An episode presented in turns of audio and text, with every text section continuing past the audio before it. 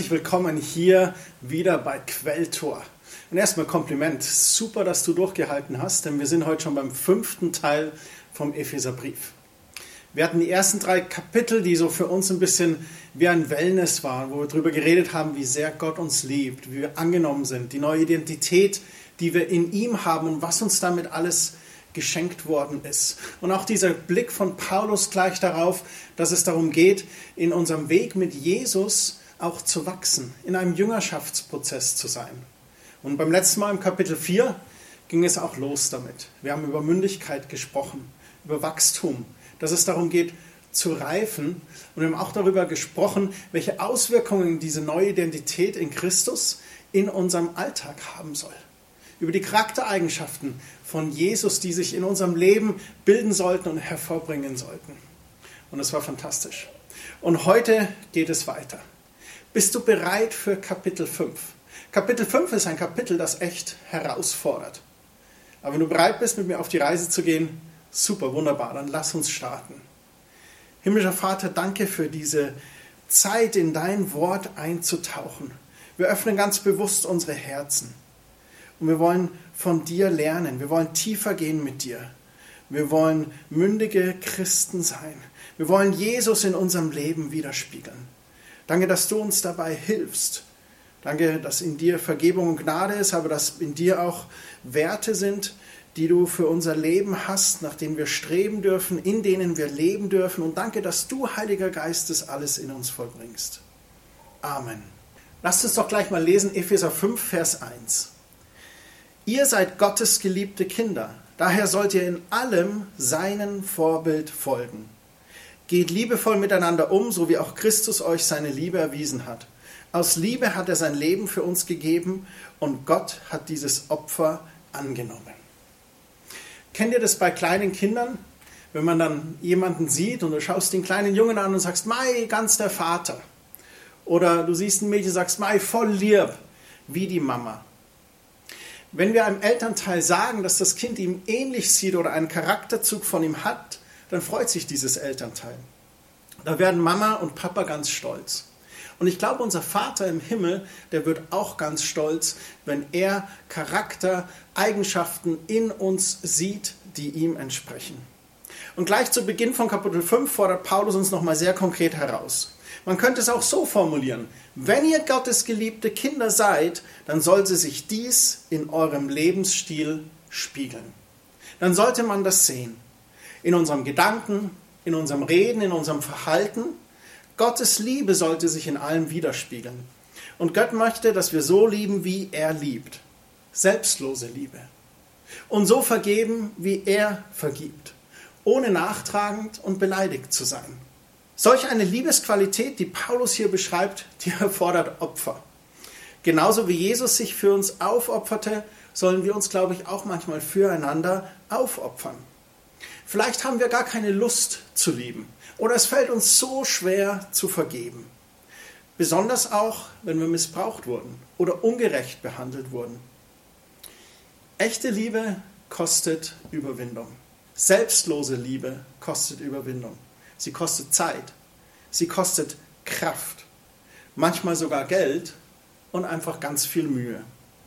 Und vor allem auch Geduld, wenn die andere Person schwierig ist und unsere Geduld braucht und da an sich arbeitet und selber an dem Charakter arbeitet und sagt, Mensch, tut mir leid, ich habe es wieder verbockt, aber lass uns nochmal starten. Und ein weiteres Mal sagst du, hey, ich vergebe dir, kein Problem, ich glaube an dich, du schaffst das. Ich glaube, Gott schenkt uns seine Liebe, die so übernatürlich ist, dass sie uns hilft, andere zu lieben und ihnen zu vergeben. Paulus schreibt es an einer Stelle im Römerbrief, dass die Liebe Gottes durch den Heiligen Geist in unsere Herzen ausgegossen ist. Und das ist das Fantastische. Nicht aus eigener Kraft, sondern durch die Kraft des Heiligen Geistes hilft er uns zu lieben. Den Nächsten zu lieben, so wie du dich selbst liebst. Da ist es notwendig, sich anzunehmen, diese Liebe zu verarbeiten, in sich aufzusaugen und dann aus dieser Liebe heraus zu handeln. Und nun geht es mit Paulus weiter. Er führt uns ab Vers 3 gleich in moralische Themen. Und er führt da Moral mit göttlichen Werten an. Lasst uns das einfach mal durchlesen. Ihr gehört zu Gott. Da passt es selbstverständlich nicht mehr, sexuell zügellos zu leben, über die Stränge zu schlagen oder alles haben zu wollen. Ihr sollt nicht einmal darüber reden. Genauso wenig ist Platz für Klatsch, Sticheleien und zweideutiges Gerede. Vielmehr sollt ihr Gott danken und ihn loben. Denn eins ist klar, wer ein ausschweifendes, schamloses Leben führt, für den ist kein Platz in der neuen Welt, in der Gott und Christus herrschen werden. Das gilt auch für alle, die von Habgier besessen sind, denn solche Menschen beten ihre eigenen Götzen an. Lasst euch von niemandem verführen, der euch durch sein leeres Geschwätz einreden will, dass dies alles harmlos sei. Gottes Zorn wird alle treffen, die ihm nicht gehorchen. Darum meidet solche Leute. Starke Ansage hier von Paulus, oder? Paulus fordert uns heraus, ein moralisch einwandfreies Leben zu führen. Und ganz oben auf der Liste steht sexuelle Reinheit. Unter den Heiden war Enthaltsamkeit damals unbekannt. Die Vorstellung damals von einem jungen Mann zu erwarten, sexuell nicht aktiv zu sein, das wurde als extrem streng empfunden und wurde auch als lächerlich empfunden. Verheiratete Männer hatten normalerweise sogar auch eine Geliebte. Es gab Tempelprostituierte in griechischen Tempeln in Ephesus, deren Einnahmen zur Instandhaltung des Tempels beitrugen. Teilweise waren die Tempelprostituierten auch die Priesterinnen sogar. Die Griechen waren sogar die ersten, von denen wir wissen, dass sie Prostitution als Geschäft einführten. Wir wissen, dass es in Athen die ersten Bordelle gab. Wenn wir das mit heute vergleichen, gibt es da einen Unterschied? Eigentlich nicht viel. Für einen Christen im Jugendalter ist es ein großes gegen den Strom schwimmen, wenn er sexuell reinleben möchte, wenn er sagt, ich möchte mich für die Ehe aufheben, meine Sexualität. Sexuell nicht aktiv zu sein wird heute auch als extrem streng und lächerlich empfunden. Wenn wir diese Kultur der damaligen Menschen verstehen, dann wird uns klar, warum Paulus so oft in seinen Briefen über sexuelle Reinheit schrieb. Er kannte die Gefahr dieser zügellosen, sündigen Unmoral. Und er warnt hier einfach, denn er weiß, wo es hinführt. Es führt in Abhängigkeit, es führt in fleischliches Leben und dadurch sogar auch zum geistlichen Tod. Und deswegen warnt er so oft davor. Er sieht, welche Frucht, welche Auswirkungen dies auf das Leben der Person hat. In Vers 3 sagt er sogar, dass wir Christen nicht einmal darüber reden sollen, dass wir keine dreckigen Witze oder doppeldeutigen Bemerkungen machen sollten. Und Vers 5 schreibt er, dass Christen, die bewusst so ein ausschweifendes, schamloses Leben führen, keinen Platz in Gottes neuer Welt haben werden. Starke Ansage. Das gilt nicht für Christen, die natürlich ihre Sünde bereuen. Wenn du sagst, boah, ich erkenne das heute, dass das eigentlich nicht in Ordnung ist, oder Christian, diese Worte, diese Verse aus Epheser 5, die treffen mich echt ins Herz und führen mich zur Buße, dann überhaupt kein Problem. Wenn dich das trifft, dann tu heute einfach Buße über einige Dinge, die nicht in Ordnung sind und du kannst dann in äh, Vergebung mit Jesus leben. Wir müssen unbedingt begreifen, dass Christus uns aus diesem unmoralischen Lebensstil herausgerufen hat. Er sagt, ihr seid jetzt was anderes. Ihr sollt im Lichte leben. Und das soll ein vorbildlicher Lebensstil sein, der Gott alle Ehre gibt.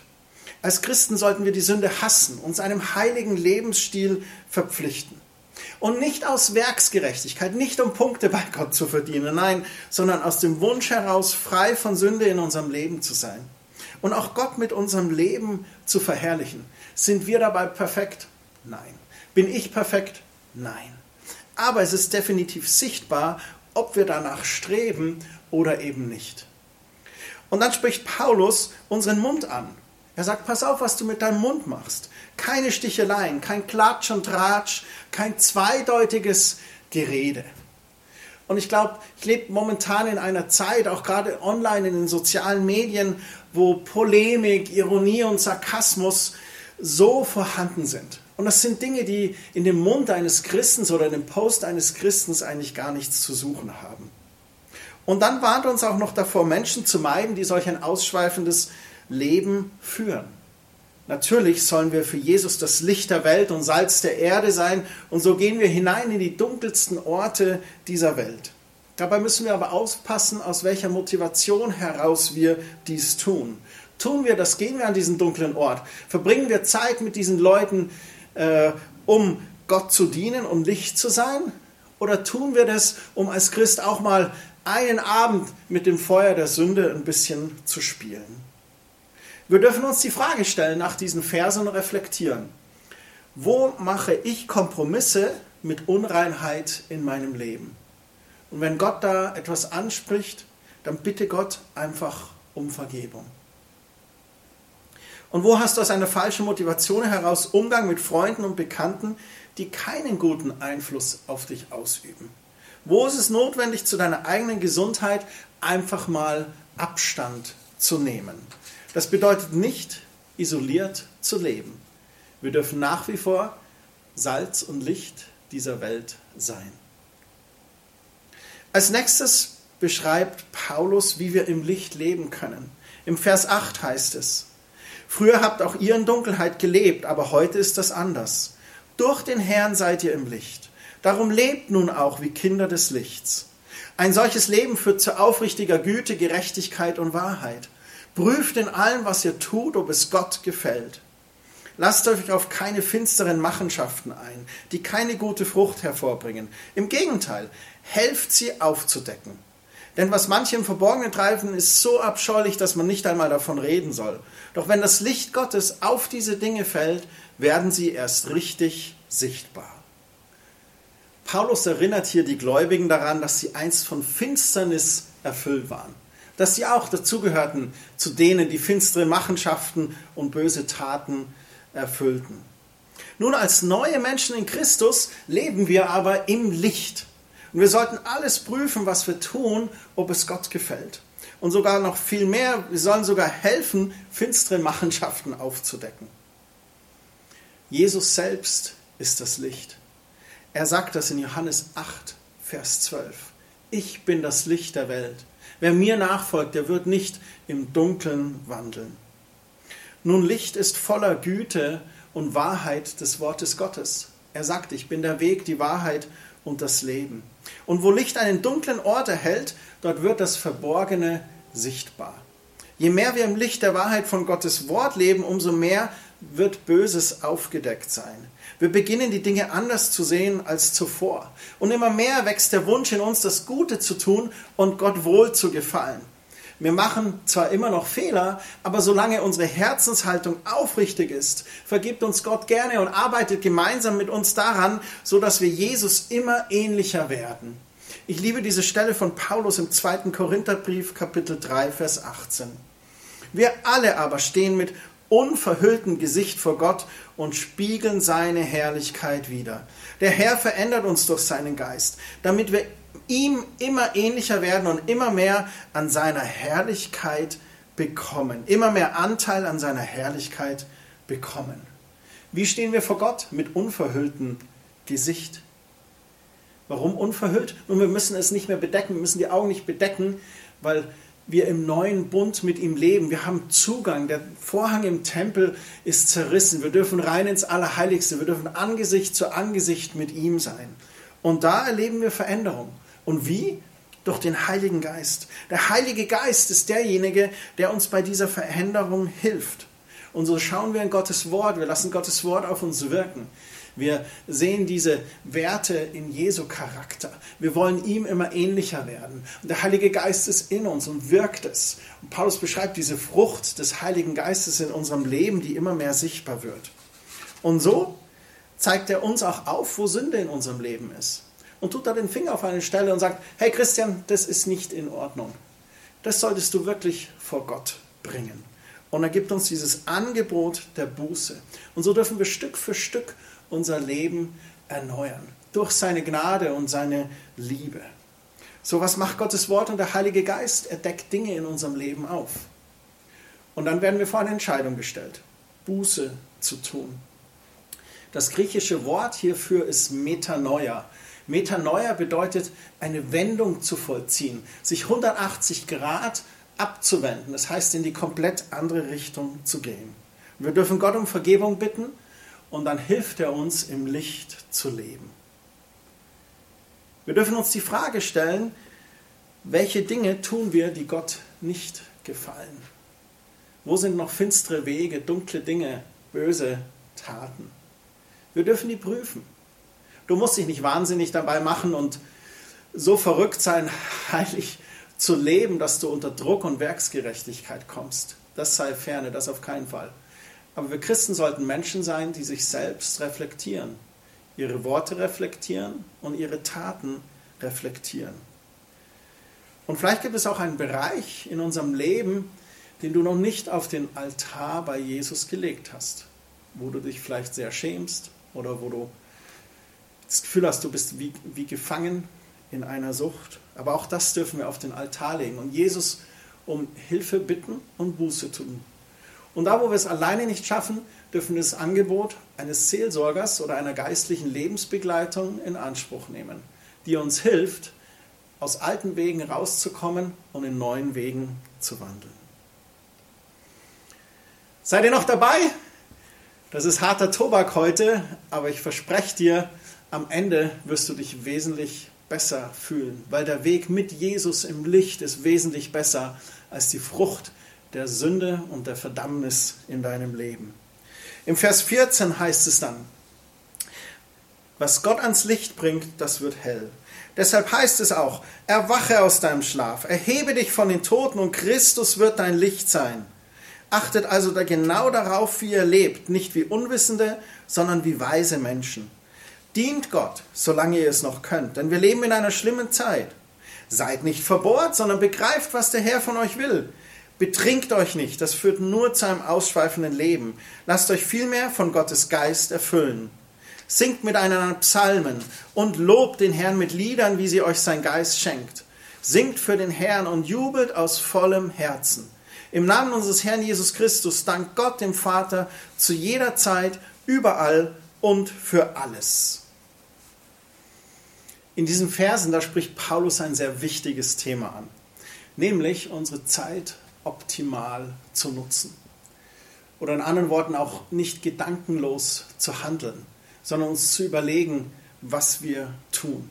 Wir sollten aus jedem Tag das Beste machen und ganz bewusst zielgerichtet leben, um nicht gedankenlos unsere Zeit zu vertrödeln.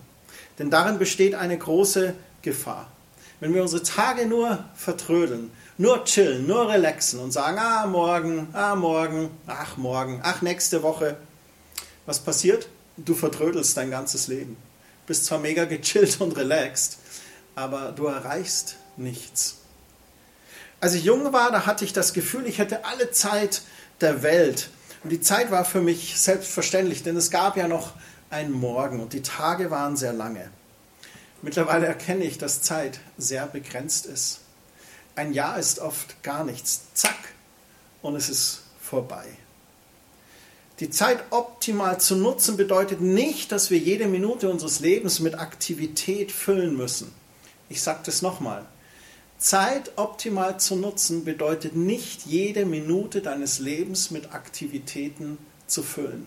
Ganz im Gegenteil. Es ist wichtig, dass du einmal die Woche einen Tag hast, wo du deinen Sabbat hast, einen Ruhetag, eine Zeit mit Gott. Es ist wichtig, dass du jeden Tag eine Zeit der Stille hast im Gebet, wo du runterkommst, wo deine Seele und dein Geist und dein Körper ganz bei Jesus sind.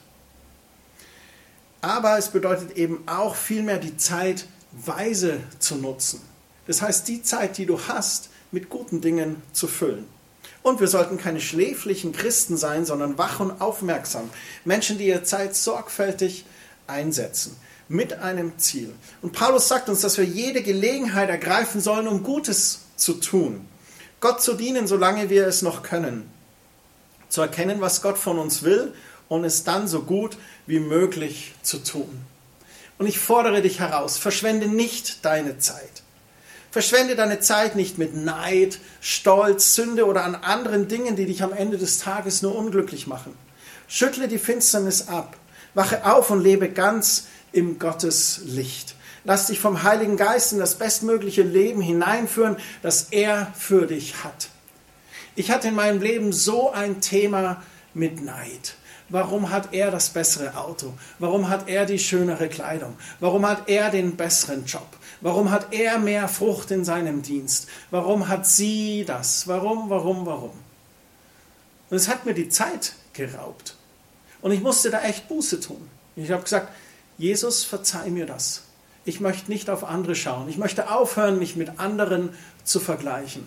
Du hast mich geschaffen, du hast eine Berufung für mein Leben, du hast eine Absicht und Plan für mein Leben.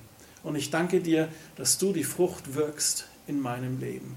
Und danke, dass du mich auch versorgst. Dass ich nicht auf andere Autos, auf andere Häuser, auf andere Dinge schauen muss. Nein, du bist derjenige, der mich versorgst. Viele ältere Menschen bereuen zu Ende ihres Lebens, wie viel Zeit sie in ihrem Leben vergeudet haben. Lasst uns darauf achten, dass uns nicht dasselbe passiert. Wenn du heute jung bist und diese Botschaft hörst, dann lass dich ermutigen, aus den Fehlern anderer zu lernen. Du musst nicht meine Fehler machen, um daraus zu lernen. Lerne von mir und lerne auch von Paulus, der dir das zuruft. Nutze deine Zeit weise, vergeude sie nicht. Sich zu betrinken ist definitiv eine Zeitverschwendung, aber sich zu betrinken bedeutet noch mehr. Es bedeutet, dass wir verlernt haben, auf uns zu achten. Wir haben keine Selbstkontrolle mehr über unser Leben. Unser Leben entgleitet uns und deswegen warnt Paulus so sehr davor. Oftmals beklagen wir uns vielleicht, dass wir nicht genug Zeit haben und das kann in Phasen unseres Lebens sicherlich der Fall sein. Ich kann mich erinnern, als unsere zweite Tochter geboren wurde, wir waren so müde, wir waren so durch, das, das Gefühl, es gab keine Zeit mehr für irgendwas. Du hast nur noch Tag und Nacht irgendwie funktioniert. Und solche Phasen gibt es. Aber lass uns mal ehrlich sein. In Wahrheit finden wir doch immer Zeit für das, was uns am wichtigsten ist. Wenn es eine Person gibt, die dir in deinem Leben sehr wichtig ist, dann wirst du Zeit finden für diese Person. Wenn es ein Hobby gibt, das dir sehr wichtig ist, dann wirst du Zeit finden für dieses Hobby. Wenn es eine Karriere gibt, nach der du total strebst, dann wirst du Zeit finden für diese Karriere und alles andere hinten anstellen. Was müssen wir da oder was will ich damit sagen? Da müssen wir uns knallhart die Frage stellen. Steht Gott in unserem Leben an erster Stelle? Oder wer sitzt auf deinem Lebensthron? Ist eine Person wichtiger als Gott? Ist deine Karriere wichtiger als Gott? Ist dein Hobby wichtiger als Gott? Eins ist sicher, die meisten Menschen sind heutzutage sehr beschäftigt, das ist klar. Doch Gott hat mich nicht beauftragt, beschäftigt zu sein, sondern fruchtbar zu sein. Ich sage das nochmal, Gott hat dich nicht beauftragt, beschäftigt zu sein, sondern fruchtbar zu sein. Du kannst bis von morgens bis abends ununterbrochen beschäftigt sein und doch keine gute Frucht tragen, weil das, was du tust, nutzlos ist und nur deine Zeit auffrisst. Wir sollten also darauf achten, auch genügend Ruhe und Ausgleich für unsere Seele in unser Leben zu bringen. Ebenso genügend Sport und Spiel für unseren Körper, um ein ausgewogenes Leben zu führen. Wichtig ist, dass wir unser Leben als Ganzes betrachten können und sagen, im Großen und Ganzen befinde ich mich im Willen Gottes, ich erfülle meine Aufgaben und ich diene ihm, statt mein Leben zu verschwenden. Und dies alles hat mit unserem freien Willen zu tun. Jedem von uns ist dieselbe Zeitspanne zugeteilt. Was wir mit dieser Zeit tun, ist unsere Entscheidung. Dabei ist der freie Wille sowohl eine riesige Verantwortung als auch ein Vorrecht. Unsere Entscheidungen, die sagen viel über uns und über unseren Charakter aus. Unsere Entscheidung, mit was wir Zeit verbringen und mit wem wir die meiste Zeit verbringen, sagt viel über uns aus. Jeder Tag ist ein Geschenk Gottes. Und wir haben die Gelegenheit, ihn zu schätzen oder eben zu verschwenden. Schätzt du deine Tage? Schätzt du die Zeit, die Gott dir gegeben hat? Und wenn du mit dem Heute nicht zufrieden bist, dann liegt es vielleicht an den schlechten Entscheidungen von gestern. Wie kannst du dich von schlechten Entscheidungen erholen? Nun, indem du sofort damit beginnst, eine gute Entscheidung zu treffen. Ich habe sogar die Erfahrung im Leben gemacht, dass ich von einer schlechten Entscheidung zurückgegangen bin und gesagt habe, hey, tut mir leid, ich habe zwar gesagt, ich bin da dabei, aber es geht einfach nicht. Es ist nicht gut für mich momentan, es ist nicht gut für meine Familie momentan, es ist zu viel. Ich habe die Zeit nicht, ich muss meine Zeit anders priorisieren. Es tut mir leid, aber ich möchte meine Entscheidung abändern. Und selbst wenn das auf Unmut und Enttäuschung trifft, dann ist es doch viel besser, eine alte, schlechte Entscheidung zu einer guten zu korrigieren, als dort weiter zu rennen. So eine weitere Frage für heute, für dich. Wo musst du neue Entscheidungen treffen und neue Weichen stellen?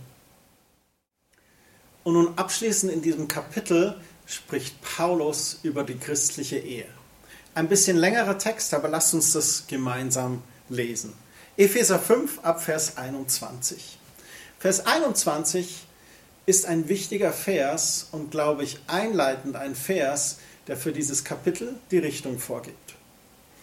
Ordnet euch einander unter, so ehrt ihr Christus. Ihr Frauen ordnet euch euren Männern unter, so wie ihr euch dem Herrn unterordnet. Denn wie Christus als Haupt für seine Gemeinde verantwortlich ist, die er erlöst hat, so ist auch der Mann für seine Frau verantwortlich. Und wie sich die Gemeinde Christus unterordnet, so sollen sich auch die Frauen in allem ihren Männern unterordnen. Ihr Männer liebt eure Frauen so, wie Christus seine Gemeinde liebt, für die er sein Leben gab, damit sie ihm ganz gehört. Durch sein Wort und durch das Wasser der Taufe hat er sie von aller Schuld gereinigt. Wie eine Braut soll seine Gemeinde sein, schön und makellos, ohne Flecken, Falten oder einen anderen Fehler, weil sie allein Christus gehören soll.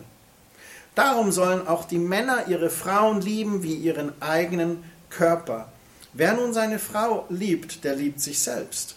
Niemand hasst doch seinen Körper, vielmehr hegt und pflegt er ihn. So sorgt auch Christus für seine Gemeinde, denn wir sind Glieder seines Leibes. Erinnert euch an das Wort. Ein Mann verlässt seine Eltern und verbindet sich so eng mit seiner Frau, dass die beiden eins sind mit Leib und Seele. Das ist ein großes Geheimnis. Ich deute dieses Wort auf die Verbindung zwischen Christus und seiner Gemeinde. Es gilt aber auch für euch. Ein Mann soll seine Frau so lieben wie sich selbst und die Frau soll ihren Mann achten. Paulus richtet jetzt hier unsere Aufmerksamkeit komplett auf die christliche Familie. Wahrscheinlich war das ein Anliegen für die Ehen in Ephesus der christlichen Familie. Vielleicht liefen da Dinge falsch. Vielleicht haben die Männer über die Frauen geherrscht und rumkommandiert, statt so wie Christus es vorgelebt hat, eher sein Leben zu lassen für die Frauen, zu dienen und zu opfern. Und vielleicht haben die Frauen sich nicht untergeordnet, und haben versucht, die Familie zu leiden oder den Männern anzuschaffen, wie sie Dinge zu tun haben. Und Paulus sagt, hey, die Männer sind euch gegeben zum Schutz. Die Männer sind euch gegeben, um euch zu unterstützen, um zu helfen. Ordnet euch unter. Und ganz zu Beginn aber dieser Vers 21 ist für mich so wichtig, weil er setzt den Ton für alles. Einander unterordnen. Ich glaube, das ist der Schlüssel für die christliche Ehe. Aber lasst uns das genauer beschreiben. Der Vers 24 wurde leider oftmals aus dem Kontext gerissen und dadurch Missbrauch betrieben. Die Frau ordne sich dem Mann unter. So steht das nicht da drin. Lasst uns die kulturelle Situation der damaligen Zeit vielleicht auch ansehen. In den Augen vieler jüdischer Männer hatten Frauen kein hohes Ansehen. Ein Teil des Morgengebets, das jüdische Männer sprachen, lautete sogar, Herr, ich danke dir, dass ich kein Heide, kein Sklave und keine Frau bin. Zu Zeiten Paulus hatten Frauen keine Rechte und galten als Besitztum ihrer Ehemänner. Und aus diesem Grund wurden Frauen damals häufig misshandelt und ausgenutzt. Und bestimmte Frauen reagierten damals sicherlich wie ebenso auch heute sehr zögerlich und frustriert, als Paulus ihnen dann auf einmal sagt, dass sie sich ihren Männern unterordnen sollen.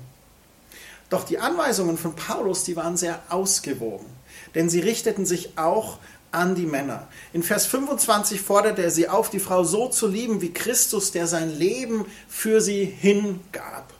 Ein Mann soll seine Frau umsorgen, sich um ihr Wohl kümmern und sie so lieben, wie er seinen eigenen Körper liebt, heißt es auch in Vers 28. Er soll also sein Leben für sie hingeben, indem er die starke Schulter ist, an die die Frau sich anlehnen kann. Und wir alle wissen, hinter jedem erfolgreichen Mann, da steckt eine starke, liebevolle, hingegebene Ehefrau.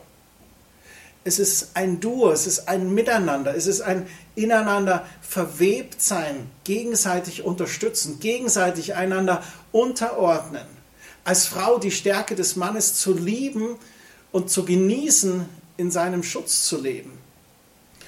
Und als Mann die Schönheit der Frau zu genießen und für sie da zu sein und sie zu lieben mit allem, was in einem ist und sie zu beschützen. Paulus schreibt in Vers 32, dass dies ein großes Geheimnis ist, ebenso wie die Verbindung zwischen Christus und seiner Gemeinde. Und er macht hier diesen Vergleich zwischen der Gemeinde als Braut und Jesus als Bräutigam. Ich glaube, die Ehefrauen sollen sich ihrem Mann unterordnen, um ihren Mann als Beschützer und Haupt der Familie auch zu ehren und die Verantwortlichkeit seiner Stellung zu respektieren, die er vor Gott hat. Und vergesst nicht Vers 21, einander unterordnen. Einander unterordnen in gegenseitiger Wertschätzung und in Liebe. Allein dann wird die Ehe erfolgreich. Nun, das Ganze scheint eine perfekte Ehe zu beschreiben. Wie schön wäre das, doch von diesem Ideal sind wir im Alltag oftmals weit entfernt. Sei es aufgrund von Rebellion auf der einen Seite oder als auch durch Missbrauch von der anderen Seite. Was ist zu tun? Hier ein paar kurze Vorschläge. Ich weiß, das ist ein Riesenthema. Da könnte man ein wochenlanges Seminar drüber machen, aber trotzdem möchte ich kurz darauf eingehen. Es heißt, eine christliche Frau sollte ihren Mann ehren und respektieren. Sie ist aber nicht dazu aufgerufen, ihrem Gewissen oder christlichen Werten zu widersprechen. Und schon gar nicht soll oder muss sie sich in irgendwelcher Form von verbalen oder körperlichen Missbrauch fügen. Und der christliche Mann soll sein Leben für die Frau opfern. Dabei muss er unbedingt sein Elternhaus loslassen, um sich einzig und allein mit seiner Frau zu verbinden. Eins mit Leib und Seele. Der Mann muss selbst im Leben stehen können. Und der Mann ist verantwortlich für die komplette Versorgung seiner Familie. Das bedeutet geistliche Nahrung, aber auch irdische Nahrung und Kleidung und ein Dach über dem Kopf, das liegt in seiner Verantwortung. Wie gesagt, das Thema ist abendfüllend und kann heute nicht bis zum Ende erörtert werden. Ich möchte jeden ermutigen, in der christlichen Ehe sein Bestes zu tun. Und zwar so, als würde man es für Gott tun. Ich glaube, darin liegt auch das Geheimnis, von dem Paulus spricht. Was meine ich? Nun, als Frau den Mann so zu ehren, wie die Gemeinde Gott verehrt. Und als Mann sein Leben zu lassen, so wie Christus sich geopfert hat für die Gemeinde.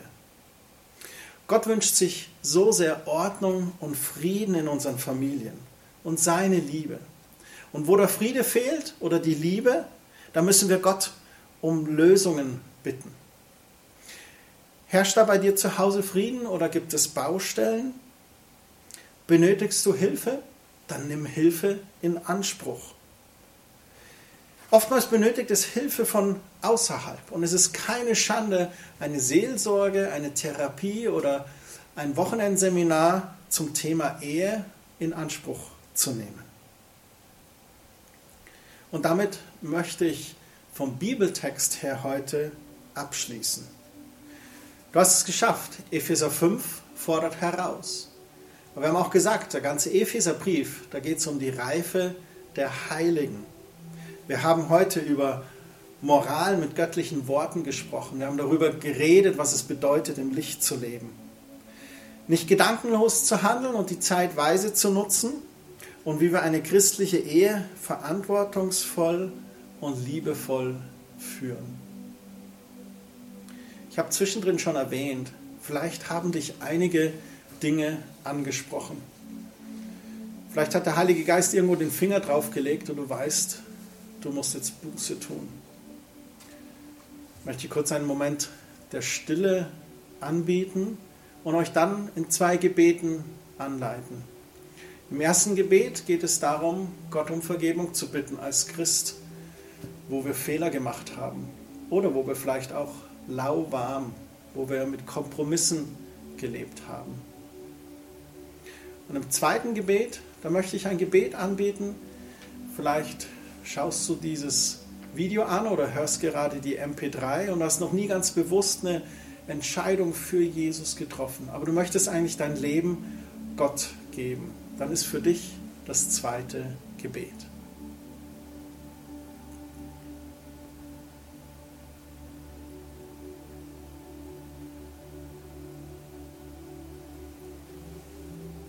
Himmlischer Vater, ich erkenne, dass ich gesündigt habe. Ich erkenne, dass ich Kompromisse gemacht habe und lauwarm geworden bin. Ich bitte dich um Vergebung.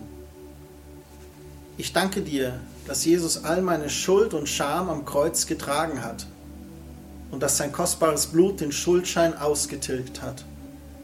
Sei du, Herr Jesus Christus, der Herr meines Lebens und der König auf meinem Lebensthron. Amen.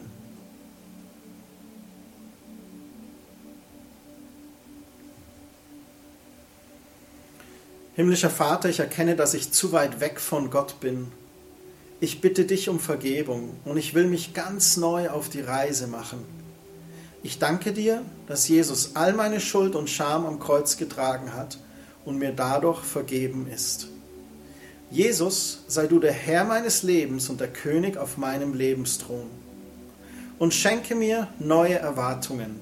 Ich will dich erleben. Amen.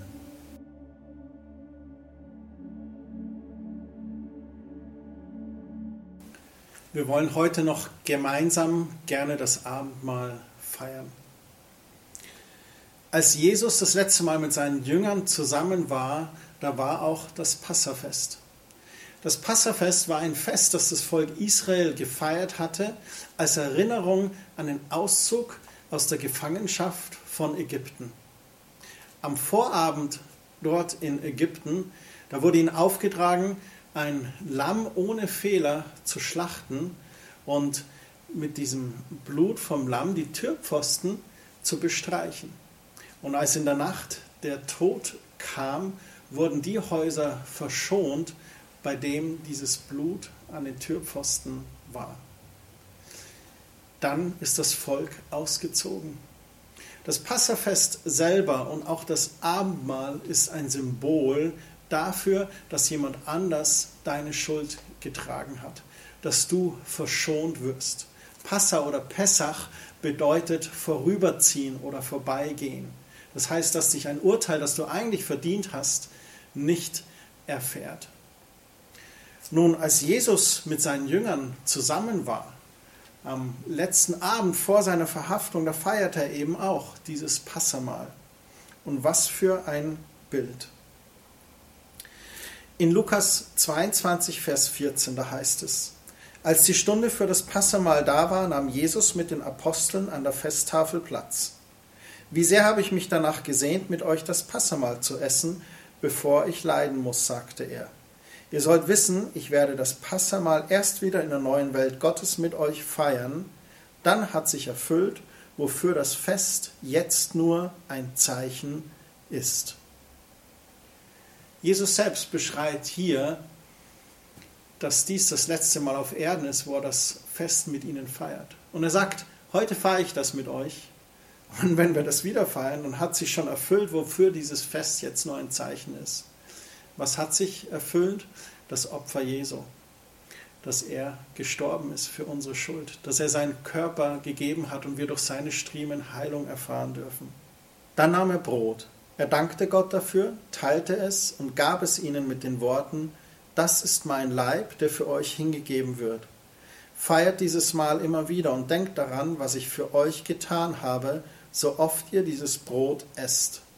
Nach dem Essen nahm er den Becher mit Wein, reichte ihn den Jüngern und sagte, dies ist mein Blut, mit dem der neue Bund zwischen Gott und den Menschen besiegelt wird. Es wird für euch zur Vergebung der Sünden vergossen. Ich habe hier einen Kelch mit Traubensaft und ein Stück Brot. Wir wollen jetzt gemeinsam Abendmahl feiern. Herr Jesus, dieses Brot symbolisiert deinen Leib, den du für uns hingegeben hast. Danke, dass wir durch deine Striemen Heilung erfahren dürfen. Danke, dass du dies auf dich genommen hast. Lasst uns gemeinsam essen.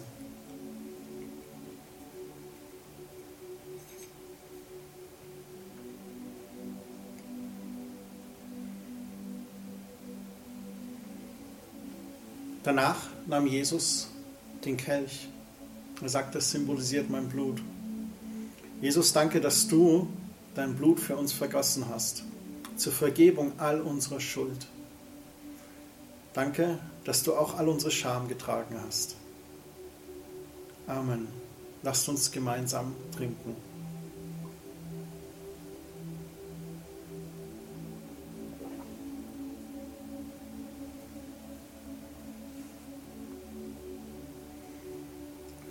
euch allen noch eine sehr gesegnete Woche. Genießt Jesus, tankt auf in seiner Gegenwart, lasst euch füllen mit seiner Liebe und mit seinem Licht und dann geht hinaus und lasst euer Licht leuchten. Gott mit euch.